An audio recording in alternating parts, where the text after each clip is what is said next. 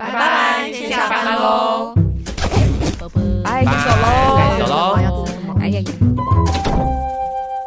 Hello，我是云婷，我是亚博。你现在所收听的是由人生百味所直播的 Podcast 节目《拜拜先下班了》。在这里可以听到一群 NGO 工作者下班时候的真实心声。那第二季我们讨论许多议题，例如说像休息啊、嗯、性别等等的。对。那作为第二季的最后一集，也想来聊聊关于工作者的病痛、伤、哦、伤痛、伤痛。哎，真的会累积好多的病痛需要被排解，或者是。真的也蛮呼应第一集的，其实是很需要休息的一件事。嗯嗯，那今天一起来聊病痛的人有谁呢？我是宇轩，呱，我是猪，会有点感伤吗？要录第二季的最后一集，第二季的最后一集了。对啊，最后一集好快哦。嗯，哦、第二季好像就是有衍生出更多不同主题的内容出来，这样子。嗯，嗯而且来了很多新的伙伴。嗯嗯，主持人们最喜欢哪一集？我喜欢猫咪那一集哦，呃，我在最后一集事故放松了，一直有人发出恐的声音。嗯，我自己的话是喜欢就是讲书单的系列这样子。哦，书单我也喜欢。对对对对对。那有的时候作为听众的眼前的三位呢，最喜欢什么集数？我很喜欢佩佩来毕业典礼的那一集。哦，阻尼器。对呀，我喜欢性别那一集，你的语气跟表情看起来不振奋人心，就越听然后越……你不是有很多意见吗？有很多意见啊，所以听得特别专注，每一个字都给他听进去。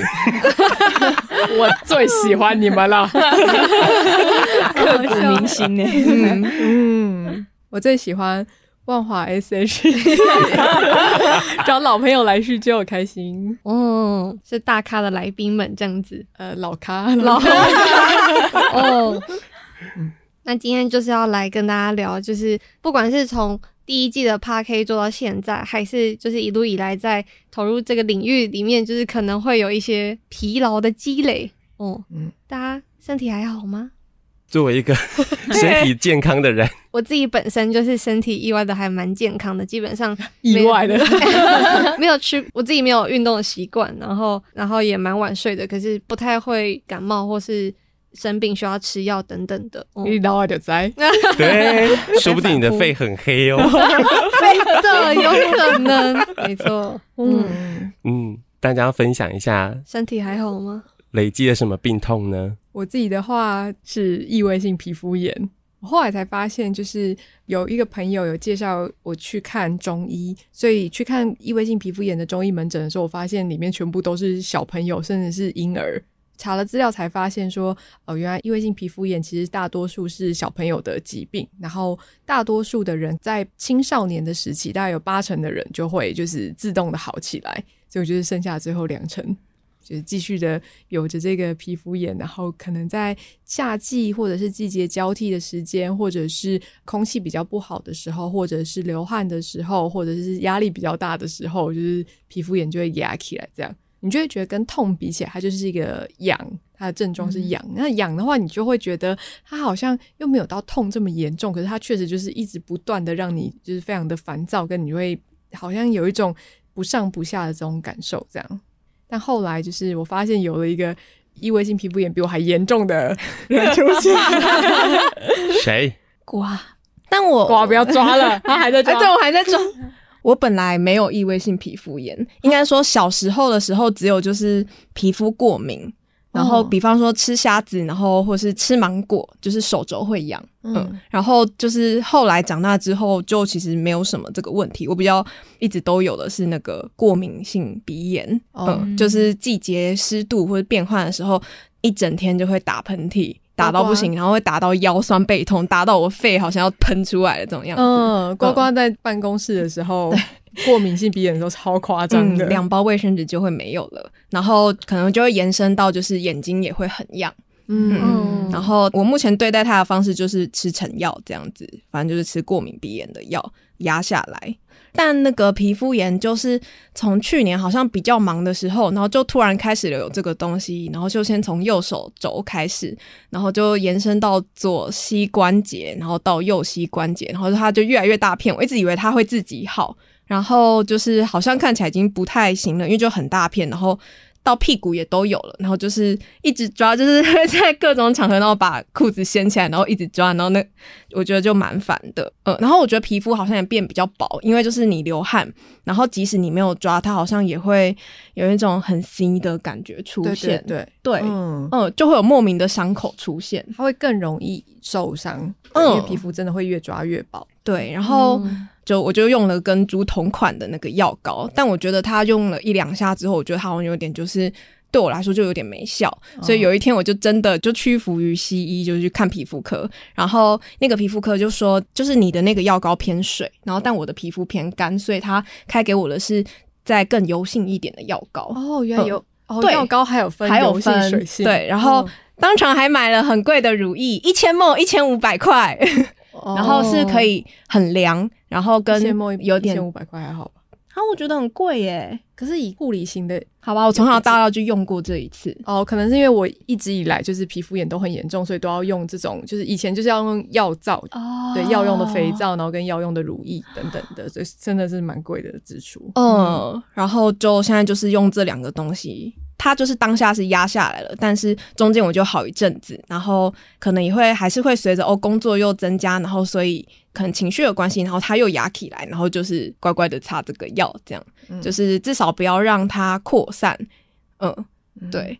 然后那个诶，那个乳液真的超好用的，它就是擦了之后会很凉，然后因为就是我四肢都有，所以我四肢都擦，然后之后你就会刺骨。很特别，不用开冷气睡觉，有一点，有一点。哦，我吹电风扇会觉得很冷。哇，我就是个很特别的体验。可以拍给我吗？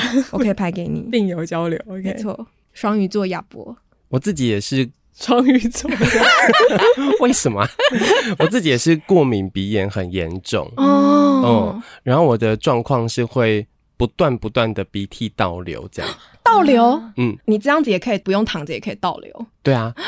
就是我的鼻涕会一直淤积在鼻窦的地方，或者是它会一直流到喉咙的位置。哦，是会忽然感受到有液体到喉咙，还是是？啊，有的时候会。然后正常来说，正常来说，哎，就是我基本上是闻不到任何的味道，就是一直鼻子都是塞住的。哦，不是因为嗅觉，是因为鼻塞。对，是因为鼻塞。所以很多的时候，像我家的狗大便呢，我是没办法察觉的，因为我甚至连臭味都闻不到。我问一下哦，所以亚博，你的鼻音是？哦，过敏性鼻炎啊。哦，对对对对，就是我处理不了的事情，这样。我以为是你的个人特色，并没有，就觉得蛮可爱的，还是 嗯，就是处理不了的鼻音这样啊。但我觉得它很麻烦，就是因为我去看了医生，然后医生是跟我讲说，我的状况是我的鼻道里面就是不停的在发炎，哦，就它里面都是红肿的，所以它整个肿起来的状况就会变成是因为那个肿的关系，所以就变得很小。嗯，然后又因为发炎跟过敏的关系，所以就很容易会产生鼻涕哦，这样，所以我的鼻涕又会塞住那个小小的孔，我就会闻不到任何的味道。这样子你会不会也影响到你的睡眠？会啊，所以我的黑眼圈非常的重。哦，有有有，呃，因为我其实也是有鼻子过敏，不过应该没有亚博这么严重。然后他就直接讲说，黑眼圈是因为。鼻子过敏影响到睡眠，所以才产生的。那我心想说，干，那根本改变不了啊。对，我很好奇，那个睡不好是你会意识到你睡不好，还是其实你以为你有睡好，但其实没有？我基本上是一觉到天亮。嗯，可是我每次去看医生的时候，医生都会问我说：“你感觉上睡得很不好，嗯，然后你应该是怎么样怎么样什么的。”对，可是那个其实那个当下我是没有什么特别的感觉，只是因为鼻子过敏到这种程度，然后后来我就开始吃西药跟喷呃含有类固醇的鼻喷剂，嗯。嗯，然后那个部分的话，它是会立即的改善，就是立即的减缓你的那个过敏的状况这样子，然后你的那个红肿的状况也会立即的消失，哦西医的方式，对啊，可是我后来。在用那个西医的方式之后，我有发现另一个问题是，我明明是有鼻涕的，可是我的鼻涕怎么样都擤不出来。然后在喷了之后，它就会瞬间好像没有鼻涕一样。可是我觉得那应该不是瞬间没有鼻涕，它就是暂时性的让你的鼻道扩充，是不是一个、哦、一个喷喷这个空气进去的那个东西？对，它其实喷药剂进去了，哦、所以我在想说，我的鼻涕应该是还是累积在里面，只是它都出不来这样。哇，嗯，对，所以我后来就呃慢慢的改成是用中药开始调自己的身体。然后用了中药之后，我就会发现有另一个状况是，那个鼻音的部分是更难消除，就是它变成是慢慢在调养你的身体，所以我基本上鼻子还是有的时候会有塞住的情形，或者是。那个鼻涕的感受更明显，可是我想那个更明显，应该是因为我的鼻涕开始可以醒出来，哦、对，所以那个状况跟那个方法好像很不一样。嗯，排毒就要排出来的那个毒还在路上的那个过程。嗯，然后我现在夸张到什么程度呢？是。我连在洗头洗到一半的时候，都会鼻涕一直狂流，欸，哎，就会觉得很像是那个痰的那种感觉。可是那个医生都跟我说，那个都不是痰，那个全部都是鼻涕，就是全部都积在我的，因为它倒流了嘛，所以就是在我的鼻窦跟我的喉腔这里都是鼻涕。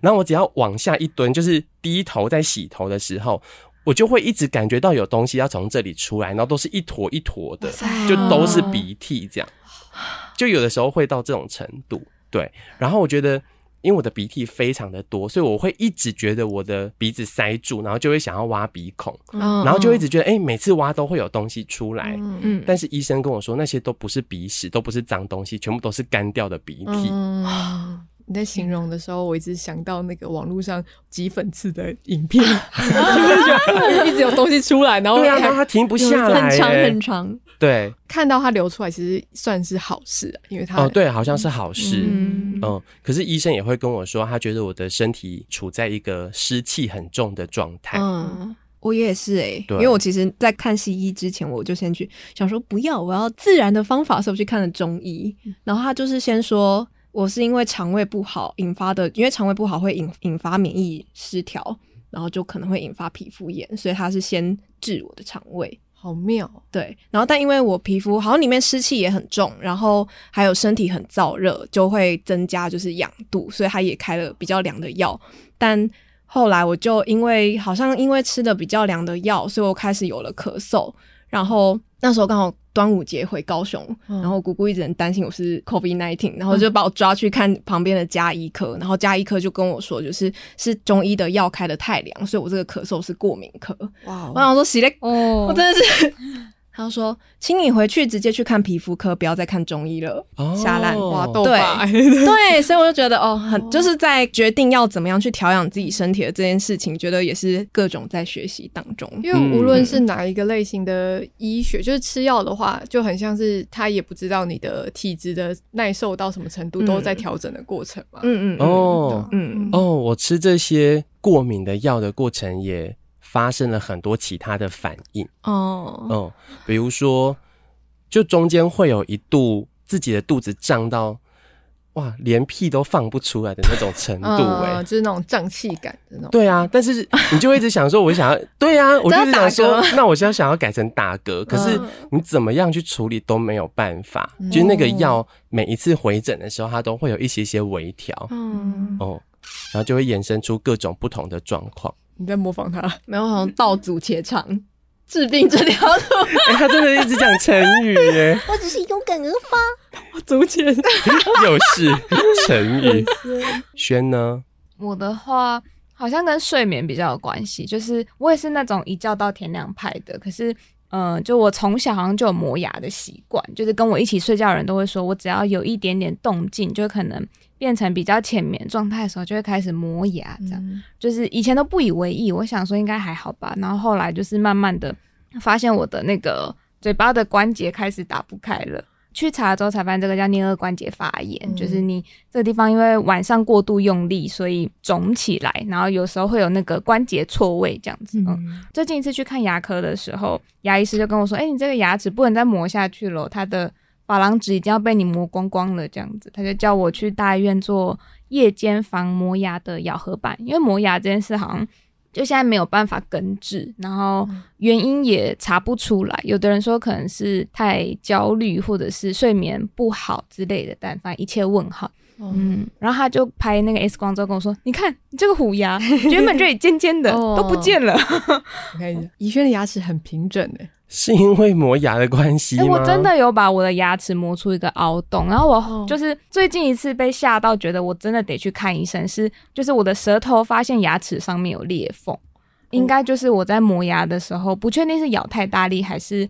牙齿的模型不是一层一层的嘛？我好像把最外层的那个保护壳磨掉了，所以我就是舌头可以碰到里面那个比较软的地方。这样，嗯、我说哇，这样好像不行了耶，牙齿要烂掉了。磨牙的的问题有机会是像那个戴牙套要戴那个护齿的、那个，嗯，很像打拳击的时候他们咬的那个东西。嗯、晚上睡觉的时候就要一直咬着，嗯、所以你要咬着那个睡觉。嗯嗯，嗯，这样停下来，发现我有皮肤的状况，然后我有过敏鼻炎的状况。我其实也会磨牙的，只是你不知道你自己有这些状况吗？我觉得是跟程，可能跟程度有关，就是、哦、就是我还，还没有到我要去看医生这件事情这样子。嗯、我也我也喷过那个鼻喷剂，但是对我来说好像会不希望是依赖它，因为它好像就如果不一直喷的话，它就会立刻回到原来的那个状况这样子。那你们有想过用那种就是自然疗法吗？有这种就是不是靠中西医？靠自己的力量吗？或是你们有吃过一些东西？哦，我小时候有吃过那个，我妈会带一些在做自然疗法或者是一些食农教育的一些社群，他们会自己酿酵素，或是酿一些就是养生酒，然后我觉得需要去每天晚上喝这个小酌一下再睡觉的。哎、欸，我觉得小酌好像有用，比较容易睡着。哦、容易睡着是因为药还是因为酒？酒精，自然睡法。我也是喝过什么张老师酵素，然后可能因为养生，所以你要很长期的喝。然后我觉得我就是没有办法持之以恒。对于还是小朋友的我，就被逼喝了这一些有的没的。然后所以对我来说经验也没有很好。然后我觉得长大之后，我就会很放弃这些关于医疗的东西。哦、嗯，对。但现在有一种好啦好啦，回来面对好了。嗯哦，对。啊！我长大之后有一段时间会使用精油哦，哦我们家也有，就说用这个你的鼻炎就好，就是精油怎么样？没有、哦，你不相信吗？那个，因为像我之前就会去玩那个什么精油抓周，嗯，然后他就会针对你现在实际的身体的状况哦，他会。摆出比如说三十六支或四十八支的精油，单方或复方的可能都有。嗯、然后他会邀请你闭上眼睛，然后就随意的抽取一支精油。然后通常这个随意抽取的过程，抽出来的就能够对应你现在身体的状态。哦、嗯，很多的时候是我在那个抓周精油的过程当中，就也没有先跟。应该叫做芳疗师吧，嗯，嗯，没有先跟他说明我的身体的状况是什么，然后最近的感受是什么。但他抽出那个精油之后，他就会说：“诶，通常会抽到这支精油的人，可能最近比如说有什么睡眠不好的问题啊，或什么的问题，通常都蛮准确的。”嗯，袁婷的眼神是不是一群不相信？因为就跟中医，你进去，然后他就会说你压力大是一样的，一样吗？就是因为你一定是因为有有很多的。可是有一些事情是 看不出来的，啊，你有很多身体的状况，然后所以你才会去找中医嘛。然后中医让你调身体，就会叫你早点睡，然后多喝多喝温开水。然后你压力太大了，少看三 C 用品之类的。或者是他会说，那你这次最主要想要了解的问题应该是什么方向的吧？嗯嗯，是不是很难相信？我觉得我很难解释。嗯嗯，我也很难想想，但的确，就不管是去找秘医，我不知道是秘医吗？不是吧？就是说，就是这个国外有很多，就是医疗体系是有纳入精油的协助。哦，不是，不是只说精油是秘也，是可能小时候 小时候也会被带去喝喝了一些药，要补身体、调身体，喝一些符水那一种吗？符水应该是另外一个体系，不好说，不好说。但是觉得好像大家就是在就是感受到自己病痛，然后之后就是要想要去找到解决或是回应这些问题的方法，其实花了很多的时间跟花很多的心力在这上面，这样子。嗯嗯。然后这里就很想分享，就百威一个同事的故事。他就是，哎、欸，我可以说他人吗？他可以。他，他来过，他来过，他 是男的，那么多，是不是很好猜？是不是很好猜？上过性别那一集的直男上志，在百位担任直男，直男代表，没错。然后就是上礼拜的时候，就是嗯，上次腹痛了两天，然后去看医生，可能都没有准确的判断出他是什么样子的状况，就是可能开药，然后回家休养等等的。但到第三天的凌晨的时候，好像就痛感已经超过他可以忍受的范围了，然后就挂了急诊，然后之后发现他是盲肠发炎。但因为病程好像进入的太快，所以就是他变成了盲肠破洞，然后破洞之后败血，所以就必须要开刀住院一阵子这样子。哦，我们听到败血的时候都吓傻了，哎，感觉很严重哎。嗯，哦，但他还传了表情符号，所以我们又觉得 很冲击，传了笑脸的符号。你知道有一个有一个很知名的 GV 男优。他就是谁会知道？你会知道？在在启航吗？对，他就是因为 他就是因为盲肠炎，然后一直不想要开刀，然后他就过世了。Oh my god！二十九岁耶！上次好像也是二十九岁，所以是逢九。有必要看医生，但那时候好像就会意识到自己如果是腹痛的话，好像不一定会这么直接认知到这是盲肠炎的状况，然后去看医生啊，去找出那个病，可能就是吞个成药忍一忍就过去了，这样子。嗯，嗯，大家不要讳疾忌医啊，跟大家呼告一下，这样子。哦，嗯，那除了这一些从小到大累积的病痛之外，大家在工作上是否也有一些病痛？职业病吗？对，会有吗？亚博应该喉咙的使用会很。操劳吧，哦，每一天都需要讲很多的话。可是我之前也跟大家分享过啊，就是我虽然每一天讲很多的话，可是回到家之后，会再 会再把今天发生的事情的细节跟我的感受，不管是跟伴侣或者是跟猫狗，就会很详细的再分享一遍。这样会不会就是因为我这个分享，所以我的喉咙才会使用过度 到第二次跟第三次，一直好不起来呢？嗯，除了这个物理上的，就是一直使用喉咙的部分之外，我觉得还有另一个部分是，虽然广播的这个媒体的声量不是那么的高，但它毕竟还是一个公众的媒体，就是你讲出去的话，你还是要对于你讲出去的话有一定的责任吗？有时候也会很担心自己在，比如说访问的过程做的不好，或者是出了什么差错。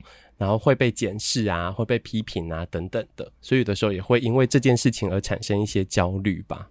嗯嗯，午夜梦回的时候惊醒，就会有一些心理压力，或者是就会在那个访纲的部分花特别久的时间，就会担心自己问不出好的问题，这样。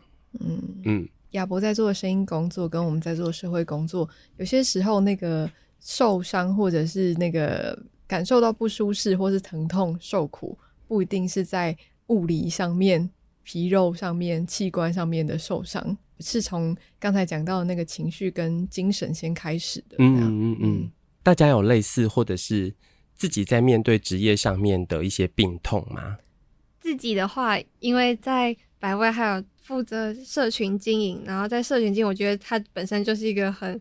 要人命的一个工作的内容，这样子，因为它会很直接的对应到你的战术跟触及多不多，然后去回头来定价你的产出的内容值不值得这样子。然后，可是社群表现不好的时候，很容易就会去质疑说，那是不是这个内容真的不好？可是明明就花费了蛮多的心思去产出的时候，就会很容易受那个数字表现影响，这样子，然后就只能就是。安慰自己说啊，一切都是演算法这样子。哦，但感觉上好像没有找到一个好的方式，就是让自己觉得不再被那个数字绑架吗？你就要先催眠自己这样子。哦，嗯，催眠自己，就这不是你的问题，或者是我还有哪些可以做的更好的地方，就不能把你的目光一直放在那个数字数字上不去。对对对，之前也会被大哥开玩笑说：“哦，你们都是坐在办公室的工作。”吹冷气，的确是，还有动脑啊，还有、哦、还有动心啊。嗯，但这样的动脑动心的工作，好像就是他的疲惫或者是他的过劳是蛮蛮难被看见或是理解的。你都已经坐在办公室里面吹着冷气了。对，我曾经遇过这个诶，因为我跟我一个大学非常要好的朋友，后来他跑去电视台当记者。那电视台当记者，他本来就需要到外面去采访，嗯、去取材嘛，得到那些画面什么的。然后之前在大学的时候，我们共同认识的一位做保育类的专家，他某一次就在外面遇到了这个，就是我大学的同学，然后就偷拍了那个我大学同学的照片，他就有上传脸书，然后就 take 了我跟。我大学同学，然后就说：“哎、欸，亚波，你的工作真的比他凉很多呢。”但他想要讲的是说，我不需要去外面晒太阳的那一个环境的凉爽很多。嗯，可是那个被比较的感觉，就会觉得啊，嗯，他可能是想开玩笑，他没有恶意，可是你就会觉得、嗯、哇塞，嗯，给我把话收回去。对啊，嗯，取消追踪他三十天。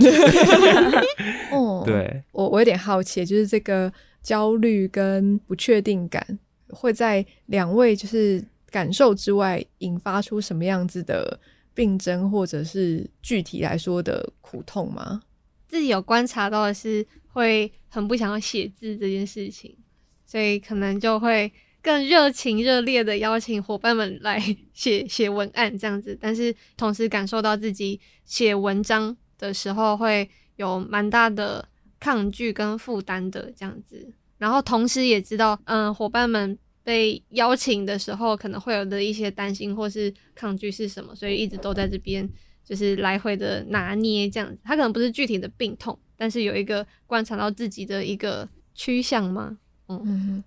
朱刚讲的那个，就是这些紧张或焦虑有没有带来身上的外显的状况，让我想到从今年开始，陆续的会有一些晚上睡觉的时候很多梦的状况，我就可能会觉得整个晚上都在做梦，然后好像没有办法好好的休息，这样，我就在想说，哦，这可能是因为头脑一直在转，然后停不下来，这样。后来有去上了瑜伽课，想让自己就是试图用一些呼吸或是什么之类的，就是让就是思绪缓下来。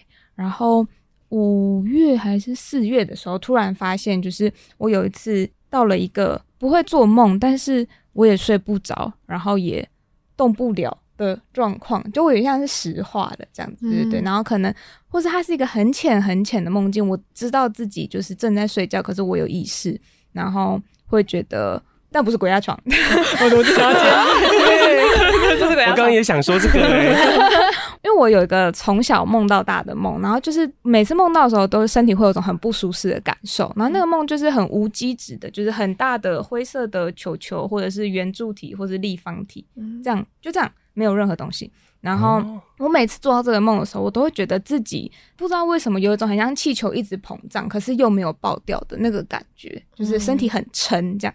嗯嗯嗯嗯，我后来在大概四五月的时候就经历到了，我觉得我很有意识，然后那个梦的感受又回到我身上，但我是清醒的，这样，嗯、所以我就觉得自己躺在那个床上，然后身体很不舒服，但好像也没有什么别的那个，这样，嗯，对，就是有点像停在那个状况里。我想，诶、欸，这是要告诉我什么吗？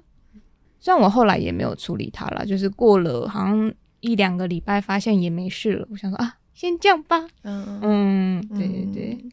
就好像会时不时的突然，就是身体会更诚实的反应哦，其实你很焦虑，或者是你很 something 需要你去处理这样子。对，嗯嗯嗯，我自己就蛮直接暴力的，就是最近还蛮常看眼科的，嗯、一直过敏。对，我还以为是因为家里的猫的关系，一开始是，但后来还是持续的，就是眼睛会嗯很很痒，或者是。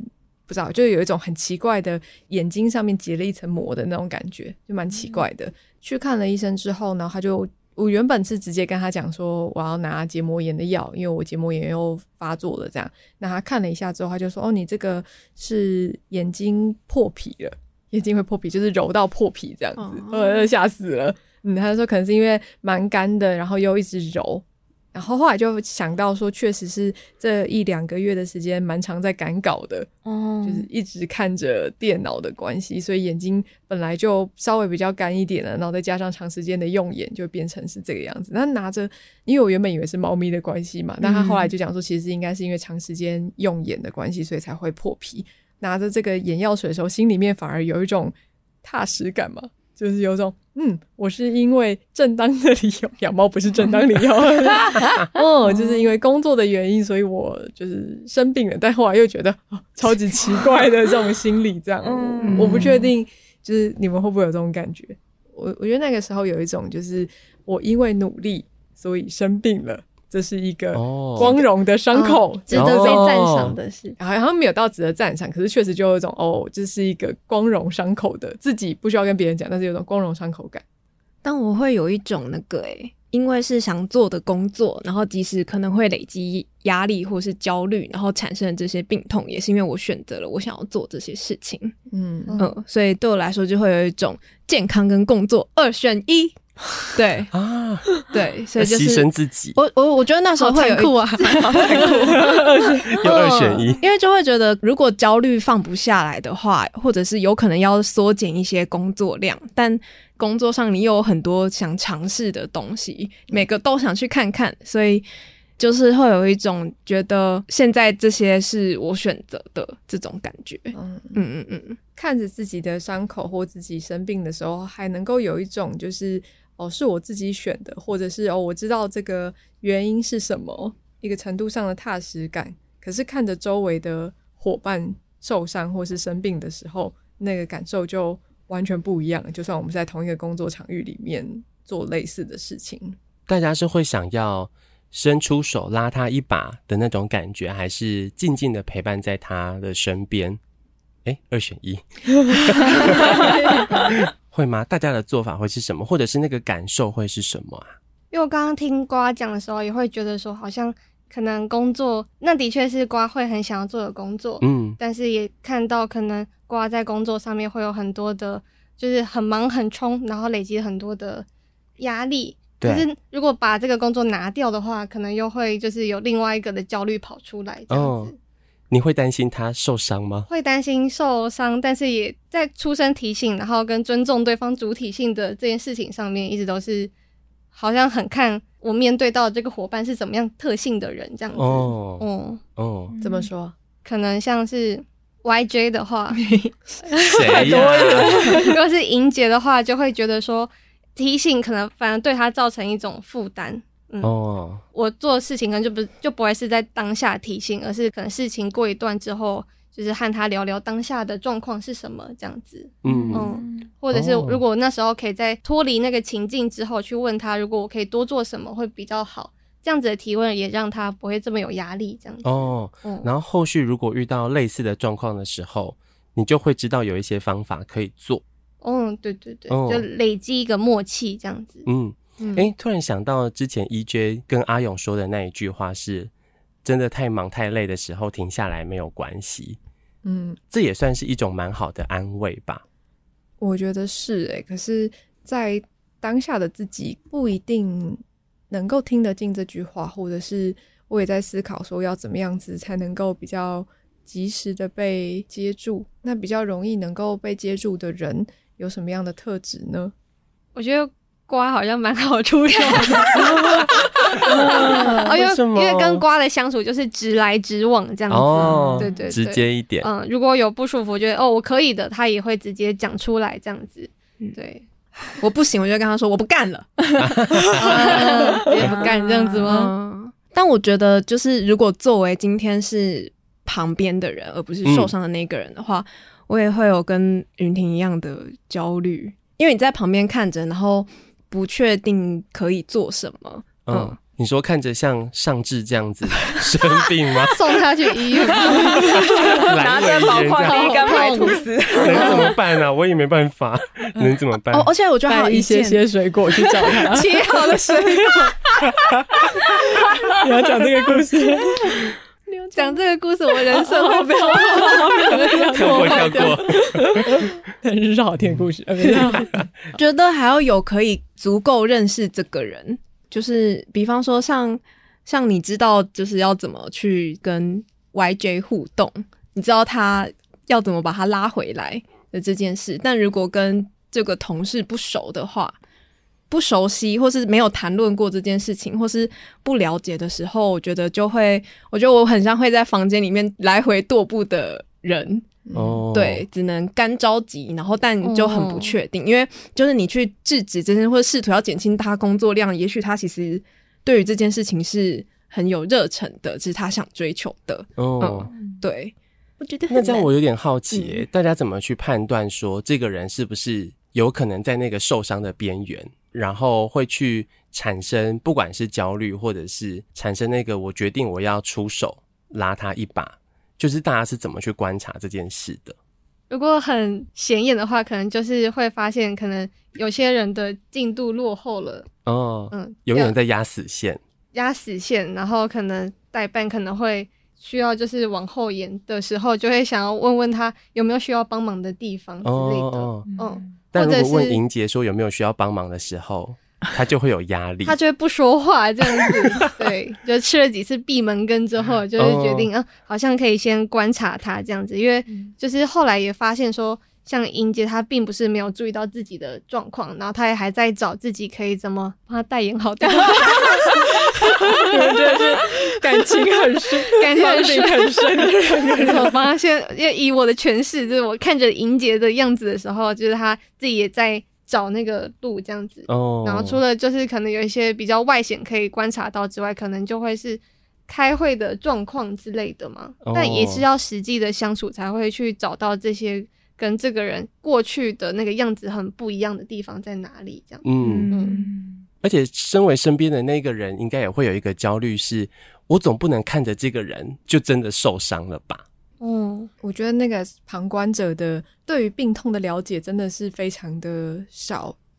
然后你你看着他痛，或者你看着他不舒服，就很像上智他就会说哦，我要请假。他他前两天是有时候会说肚子不舒服，所以请假，或是肚子不舒服在家工作。然后其实只是看着讯息里面的不舒服要请假，你很难去想象那个痛的程度是什么样子的。嗯。我来举今天办公室好笑的故事。嗯，就那个今天上智在讲说，哦，自己当时肚子痛到受不了了，然后只能够叫计程车去就是急诊室这样。然后那个时候，我们的其中一位女性的同事说：“你听起来很像是严重的经痛。”然后我想说，这段对话结束了，两个人都不知道对方的那个痛是 要怎么理解。哦，对，都很难感受哎。对对对，两对彼此之间就是对于那个痛的拿捏，或者是这个对话，我就想说，哦，这个真的很难呢，就很像云婷刚才在讲说，看着莹姐的那个压力的时候，其实也只能够从他有没有说话，然后怎么样回应去揣测。嗯嗯。后来就会选择，就是先不问他在痛什么，然后问他他可能需要什么这样子。嗯，例如说想吃什么之类的吗？说好的是。啊，例如说像是上次决定他忍不了去挂急诊之后，就是上次就还蛮明确的丢出了他可能手上正在可能压死线的一些事物，然后希望就是如果有伙伴可以接手的话。就是百位的大家去说，哎、欸，那可能一圈可以接某个，然后阿德可以接某个东西，这样子，嗯，上次可以比较安心的去急诊这样子。嗯、对，我觉得我蛮感谢那一次他丢出这个讯息的，嗯，关于分工的讯息一丢出来，也让周围的伙伴们从一个很紧张，然后不知所措的状态底下，啊，至少我可以帮忙到什么事，嗯嗯嗯。又再回到我们之前讲过的，诶，就是那个要知道自己受伤很困难，然后要承认自己现在需要帮助，然后向外求助很困难，嗯、然后身边的人要真正能够去协助那个受伤的人，也是一件很困难的事。回到被看见这件事情，嗯、呃，还蛮重要的一件事是，我们的工作里面对于身体或者是心理情绪的损伤，其实很多时候是看不见的。对于社会工作来说，除了刚才提到的情绪上面，无论是在倡议端或者是直接服务端的，就是紧张、焦虑、不确定感。另外，其实也包含了就是替代性创伤。那个所谓的替代性创伤，呃，尤其是发生在呃聆听他人的故事，无论是在做田野或者是陪伴大哥大姐的过程里面。哎，很多时候都会被讲说，你只是在听我讲而已啊！真的度过这个痛苦的人生的是我，那为什么你会受伤？可是聆听的人在那个过程里面，其实会去呃吸收、同理对方的所受到的伤害，自己不知不觉，也不一定是自愿的状况底下而产生的这个痛感。不得不说，有的时候工作者也是因为这个痛感，所以特别的能够跟大哥大姐们站在一起，有人在听这个故事的时候流泪了，或者是也紧皱眉头，也会让对方感受到说：“哦，我的故事有被听进去，或者是你有感受到我在痛什么。”可是，在这个过程里面，其实对方就真的也是在受伤的。嗯嗯，怎么去认知到正在受伤或是受伤了的事情，好像是会在社会工作里面。要一直去提醒、注意的事情吗？嗯，我们好像很常在看照着他人，无论是大哥大姐，或者是我们的伙伴的那个伤或是痛，就是好像眼睛一直是不断的停留在，就是不确定他想起来还好吗？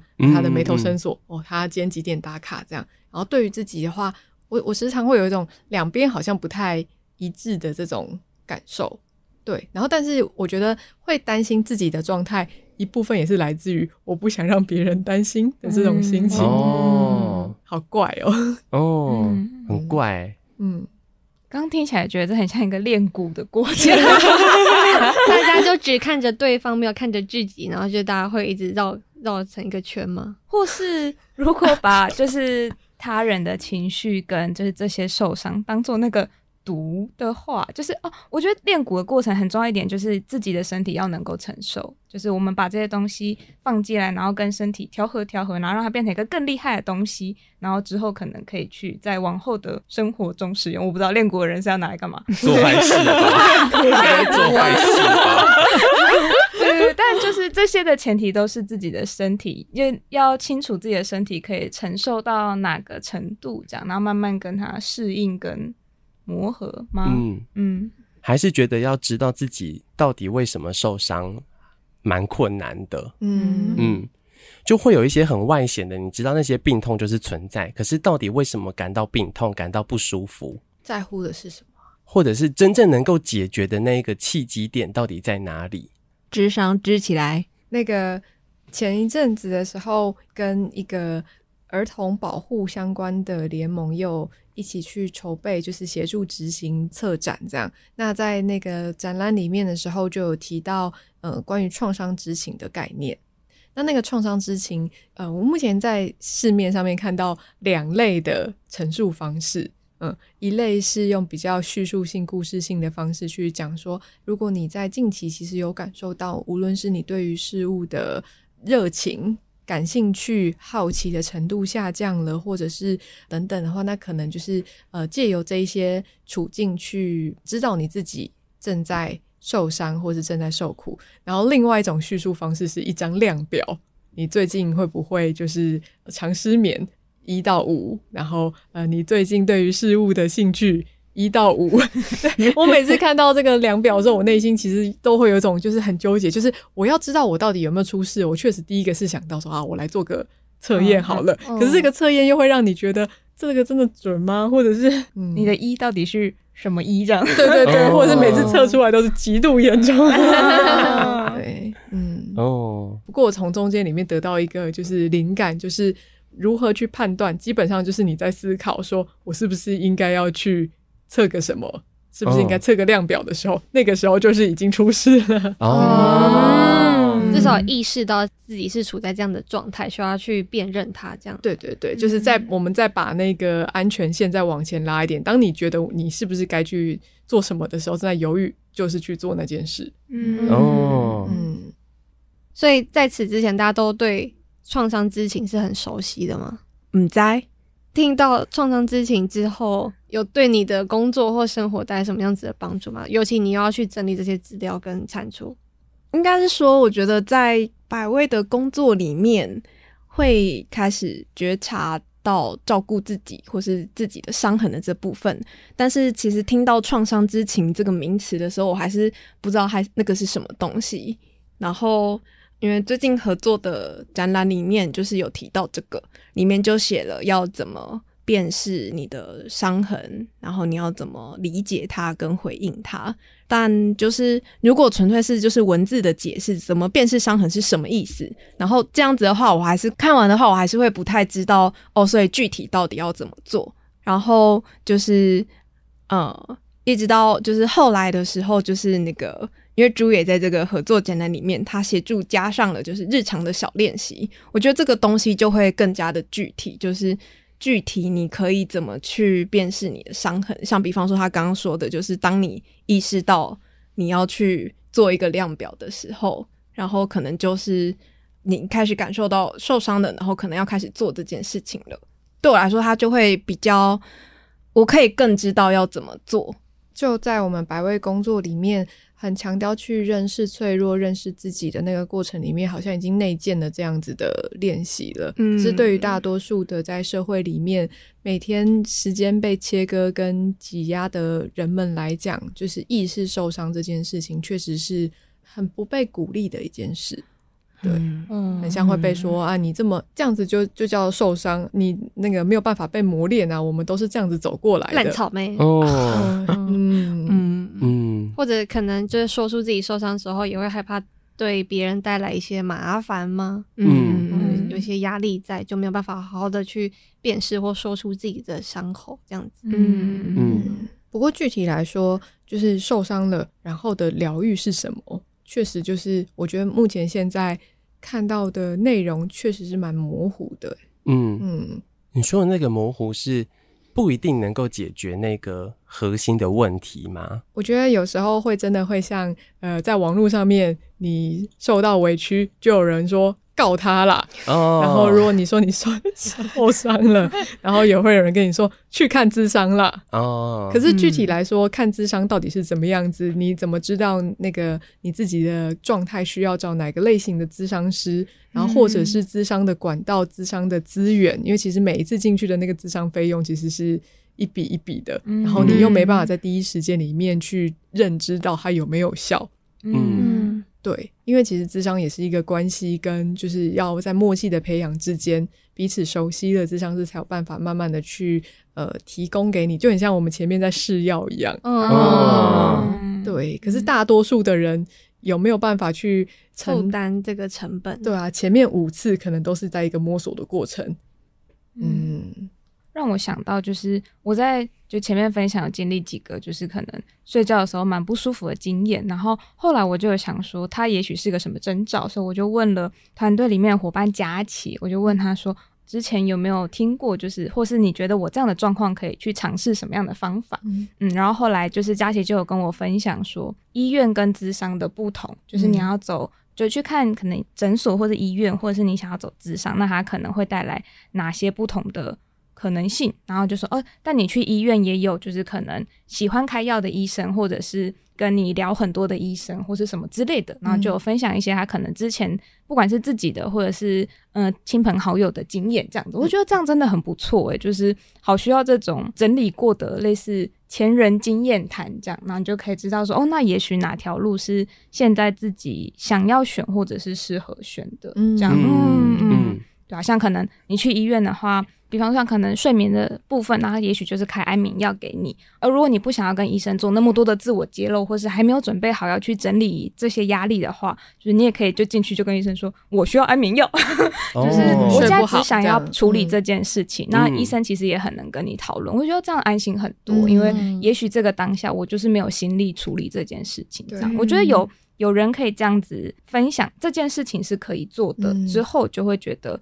那个路线变清晰很多，嗯嗯。嗯，确实，身心科也是一个就是一个路径，但很多人都会把这个统包在一起，嗯、就很像说啊，有病就去看医生，可是医生也有。医院这么大一栋，到底要挂哪一科？对啊，中医、西医，然后很多哎，嗯，也会有医院医疗之外的选项吗？嗯。嗯嗯，像那时候可能佳琪就也有跟我介绍几个他。觉得以前工作中遇到会觉得还不错的类似智商的，他说智商也有很多不同的方法，不管是语言上的，或者是创作绘画上的，嗯、或者是其他用不同的道具来跟你做沟通跟讨论的。有个人的，也有团体的，这样，然后或者是如果真的经济状况负担比较大的话，也可以去试试看那种社区型的据点，然后也许可以提供像这样子聊聊的协助等等，讲了很多不同的选项，我觉得哦天哪，受益良多这样。嗯，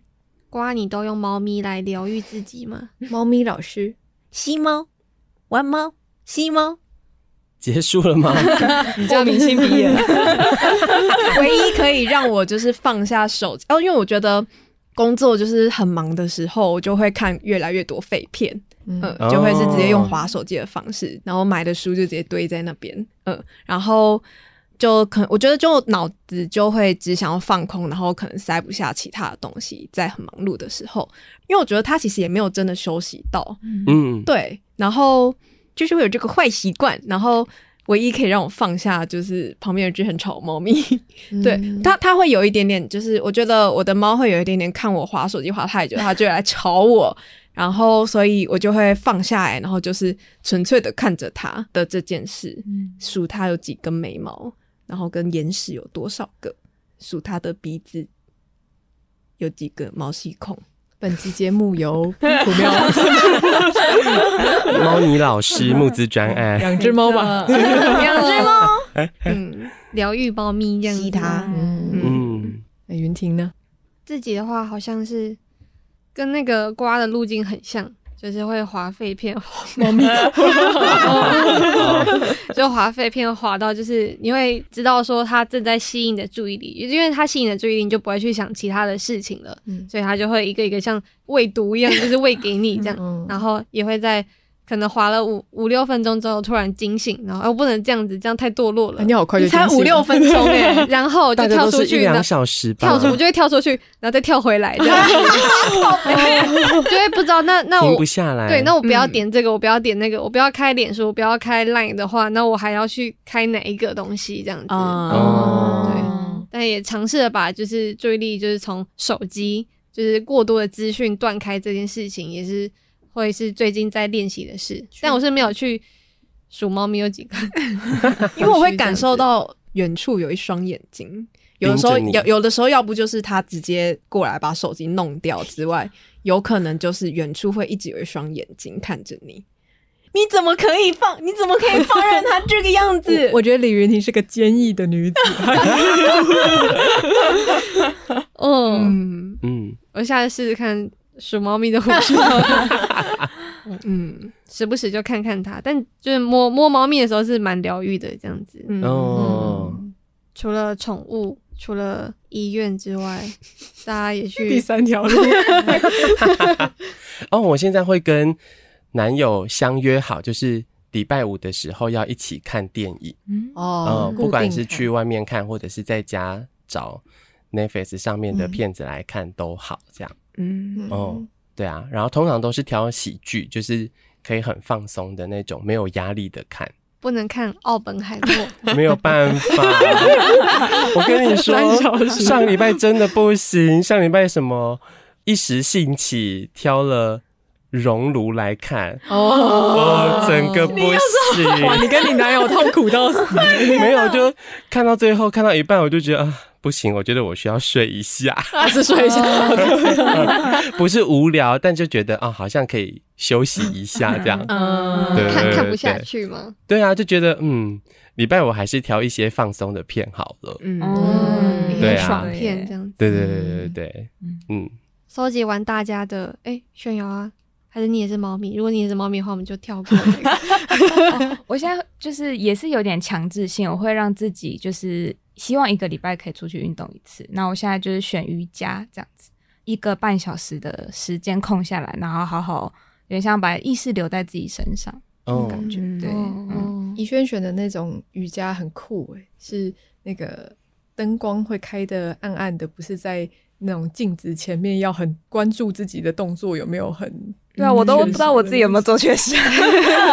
我想啊，老师没有来说我没做好，应该就是可以吧？我也搞不太清楚。但我跟隔壁同学明明就做的不太一样，因为太黑了，就没看到吧？对啊，还是老师讲求就是要让你们做自己，做做自己。有可能我不知道，我想说啊，那就算了吧。对对对，然后哦，我觉得就是。真的会比较没有压力，就是你没有一定要做到什么模样的压力，这样子。哦、对对对，然后反正也黑黑的，大家也看不到你。哎，对耶，嗯、有时候去上瑜伽教室会也会跟旁边的人比一下，嗯，他他柔软度 怎么那么好？哦，嗯，确实是。老师把那个灯关到最暗的时候，我觉得啊，好赞呢。对呀，你的脚偷偷放下来两秒钟也没有发现。嗯嗯，瑜瑜伽，身体的舒展。对，赞、嗯。好像都是把注意力从让你烦心的事情，然后专注在自己或是其他你可能喜欢的、适合的、有兴趣的地方上，然后运动啊、娱乐等等的。嗯，嗯，这时候正在听广播的你，可能也正在忍耐着不舒服的时候，那想要对这样子的朋朋们说些什么打气的话吗？嗯，不一定是打气的话，但就我自己有想要去尝试看看最近卫福部推出来的关于心理智商的补助方案，然后它就是在八月一号开始，然后只要是十八岁到三十岁区间，我会紧紧抓着这个。年纪限制的尾巴，还把八次用 用完，没错，就是去啊，他有就是你可以去三次，然后只要是他们合作的智商诊所的话，就可以每一次有一千六的补助经费这样子。我觉得这对有想要试试看这个路径，但是可能对你来说经济负担比较大，或是嗯想要稍微降低门槛的人的话，可以也可以考虑看看这样子。嗯，推荐大家可以使用的资源，这样，嗯，嗯，那我也推荐大家去听，就是第二季的休息那一集，有很多，对，已经有很多就是休息的方法，这样子。不花钱，哦、有些可能要，哦、但是去听这一集不用花钱，对，对啊，我想其实有的时候在听 Podcast 的那个过程，其实好像也得到的一种舒压或者是陪伴的效果吧。哦，我自己会觉得在聆听的时候，诶，又在夸奖自己，这样 夸奖自己的电台。对，我会觉得有时候在听的时候，会蛮能够让自己好像安静下来的。哦，然后可以听听，重新的听听大家在针对这样的主题想要分享的事情是什么，或者是面对这个事情的时候的一些方法。我觉得有时候听 Podcast 也是一个蛮好的舒压方式。嗯。嗯但是我们这一季要结束了，对，这个男人太狠了，真是抱歉啊，各位。要结束了耶。对呀、啊。大家对于要结束有什么样子的感想吗？他们的第二季，反正还有第三季吗？应该会有吧。我们第一季是不是留言敲碗一下，敲碗敲碗就有。我们看有没有发现，我们到后面都没有读留言了？为什么？因为没有留言，因为没有留言，哇，请了大家，大家不要在意，我说说而已。嗯。嗯，所以大家如果有任何的想法，也都非常非常的欢迎，大家可以在 Apple Podcast 上面留言告诉我们，或者是呢，也可以到呃人生百味的粉丝专业跟 IG 上面留言告诉我们，让我们知道大家想听的主题，我们可能就会有第三季。又一次请了，没有就没有吗？可能还是会做吧，还有很多想做的主题呢，还有很多想说的话。嗯，休息是为了要走更长远。一句老话，有病就要去看医生。嗯，那我们就要下班喽，拜拜。